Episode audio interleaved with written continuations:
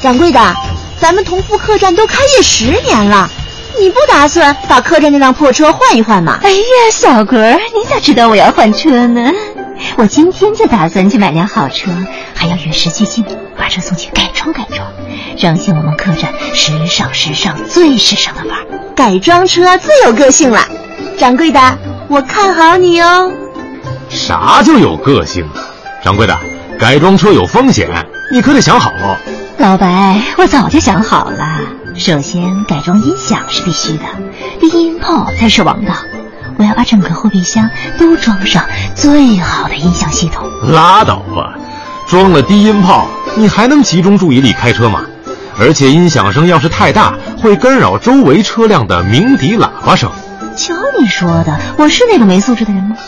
我保证做好隔音效果，把车辆打造成一个密闭空间，一点儿不影响别人。我可提醒你啊，汽车隔音改装不是要消除所有声音，而是消除噪音。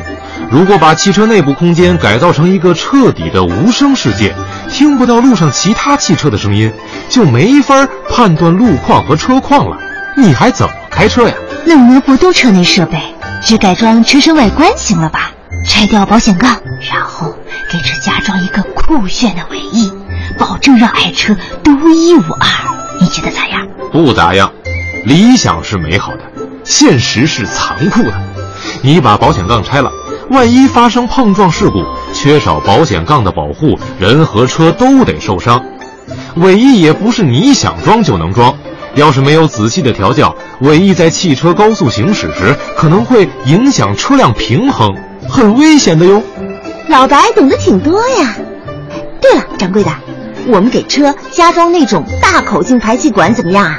每次听到排气管的轰鸣声，我都特别的兴奋。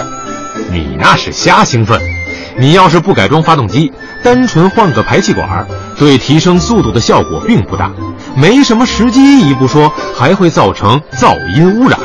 嗯，能不能装个氙气大灯总行了吧？既高贵又简便，这倒是不影响你的车，但是夜晚开车就得加倍小心，不然容易把对面行驶的车辆晃晕。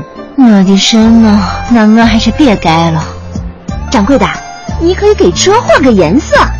哎，这个可以有，不过改完以后啊，要去车辆管理部门重新登记车辆信息哟。